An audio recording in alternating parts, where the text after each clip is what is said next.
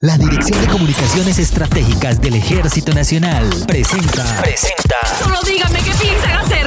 Podcast. Podcast. Ejército Nacional de Colombia. Hola, ¿qué tal amigos de los podcasts del Ejército Nacional? En esta edición vamos a hablar de incorporación. Así es, no le tengan miedo muchachos. Se acerca una importante jornada de incorporación, es el tercer contingente del año 2021 para que los jóvenes colombianos entre 18 y faltando un día para cumplir sus 24 años presten su servicio militar en el Ejército Nacional. ¡A discreción! El equipo de podcast del Ejército Nacional nos dimos a la tarea de preguntarle a los colombianos sobre las inquietudes más comunes que tienen en el proceso de incorporación y para poder definir su situación militar. Pues para dar respuesta a estas preguntas, buscamos al comandante del Comando de Reclutamiento y Control Reservas del Ejército Nacional para que nos dé la información que padres y jóvenes necesitan para prestar y definir su situación militar. Nos encontramos con el señor Brigadier General John Arturo Sánchez Peña, comandante del Comando de Reclutamiento, Control y Reservas. Bienvenido, mi general Sánchez, a los podcasts del Ejército Nacional. Gracias por atendernos y por responder las preguntas de los ciudadanos. Empecemos, mi general, respondiendo la siguiente pregunta. ¿Quiénes y por qué se debe prestar el servicio militar obligatorio? Bueno, un saludo especial para todos los seguidores de los podcasts del Ejército Nacional. Realmente el artículo cuarto de, la ley 1861 de 2017, que es nuestra ley que rige en Colombia para materia de reclutamiento, control, reservas y movilización, nos dice precisamente que es un servicio militar obligatorio. Todos los colombianos mayores de edad, entre los 18 y hasta faltando un día para cumplir los 24 años de edad, están obligados a prestar ese servicio militar. Siempre que cada uno de los ciudadanos eh, se acerque a nuestros distritos militares, zonas de reclutamiento, unidades militares más cercanas, pueden hacerlo con su cédula de ciudadanía, identificándose y nosotros procedemos ya a realizar el proceso de valoración de actitud psicofísica con un médico, odontólogo y un psicólogo, los cuales son los que nos dan la actitud o no actitud de cada uno de los ciudadanos. Teniendo ya claridad que todos los hombres mayores de 18 años y hasta faltando un día para cumplir los 24 años deben prestar el servicio militar, esta es la siguiente inquietud. ¿Cuál es la diferencia entre prestar el servicio militar y definir la situación militar? La diferencia es grande, realmente son las dos maneras de definir la situación militar. En primera clase eh, estipula la ley que es precisamente prestando el servicio militar entre los 18 y los 24 años de edad y de ahí en adelante ya como segunda clase o cuando se hace eh, presente algún tipo de exoneración contemplada también en el artículo 12 de la ley de reclutamiento, el cual contempla 16 exoneraciones de ley y eh, ahí también se puede definir esa situación militar. Obviamente, como no vienen a prestar el servicio militar, pues deben pagar una cuota de compensación militar ordenada por la ley. Mitos y realidades. ¿Qué tan cierto es que la libreta militar se puede comprar? No, realmente la ley de reclutamiento eh, nos reza una, una manera explícita para la realización de la liquidación de esa cuota de compensación militar. Esto se mide por dos factores. El primero de ellos lo que es el patrimonio y el segundo los ingresos de cada uno de los padres del ciudadano. Entonces eh, no tiene un precio definido, sino que eso se, se hace un cómputo de las dos variables para que le dé la liquidación final. ¿Cuáles son las excepciones para no prestar el servicio militar?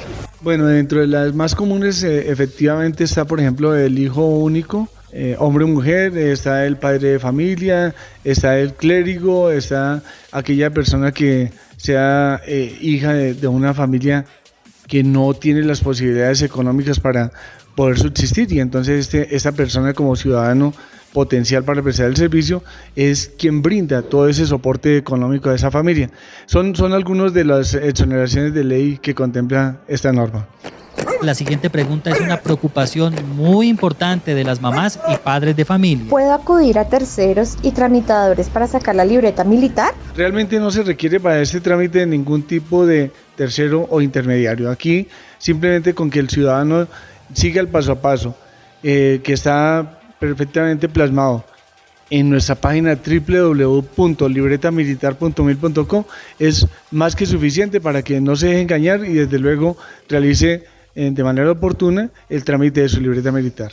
En este momento estamos eh, cursando incluso una serie de investigaciones ya por parte de la Fiscalía General de la Nación, porque hemos encontrado lamentablemente momentos o sitios donde se han presentado fraudes, terceros, eh, tramitadores que vienen, engañan a ciudadanos, a familias completas, sacándole su, su dinero, sacándole su platica.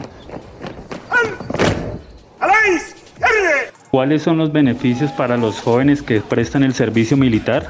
Bueno, realmente dentro de los grandes beneficios y satisfacciones que puede tener el, el que se incorpora al Ejército Nacional está precisamente el hecho de brindarle bienestar a todos los colombianos, el hecho de brindarle seguridad y defensa a todo, a todo el país, a Colombia, que tanto lo merece.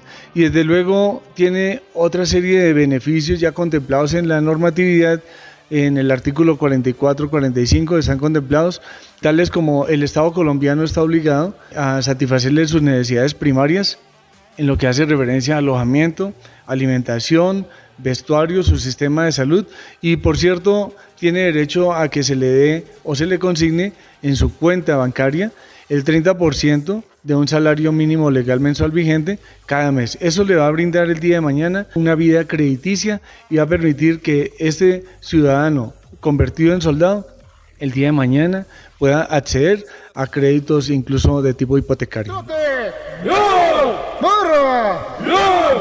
¿A qué me voy a encontrar al prestar el servicio militar? Desde luego, una vez, una vez se incorpora, hoy Estamos precisamente a raíz de la pandemia que inicia en marzo del año pasado, inicia una serie de aplicación de protocolos de bioseguridad en materia de aislamiento preventivo, del uso de elementos de protección personal. En este sentido, una vez llegan y se incorporan, ellos pasan a un aislamiento de 10 días, que es lo que está ordenado por el Ministerio de Salud y Protección Social, y desde luego a partir de ahí inician una fase de instrucción, posteriormente la fase de instrucción ya pasan a realizar actividades ya de seguridad de instalaciones, seguridad de bases y desde luego actividades o tareas de tipo administrativo en todos los batallones. El mensaje a todos los jóvenes de Colombia para que se incorporen al Ejército Nacional como soldados de la patria. Bueno, la invitación formal por parte del Ejército Nacional para que todos los ciudadanos varones mayores de edad, entre los 18 y hasta faltando un día para cumplir los 24 años de edad, se hagan presentes en nuestras zonas eh, de reclutamiento y control reservas,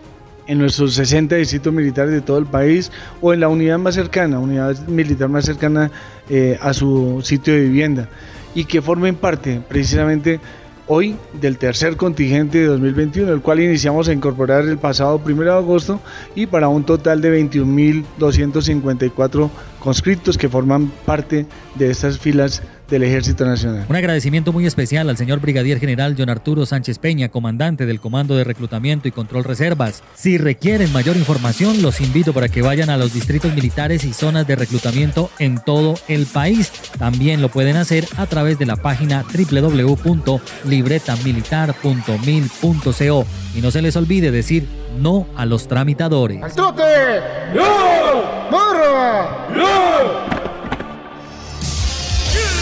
La realidad siempre supera la ficción. Este es el momento de averiguarlo.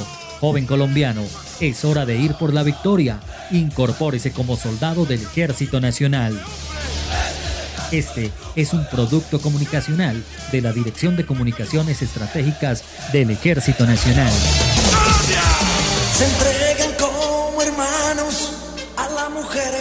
el trabajador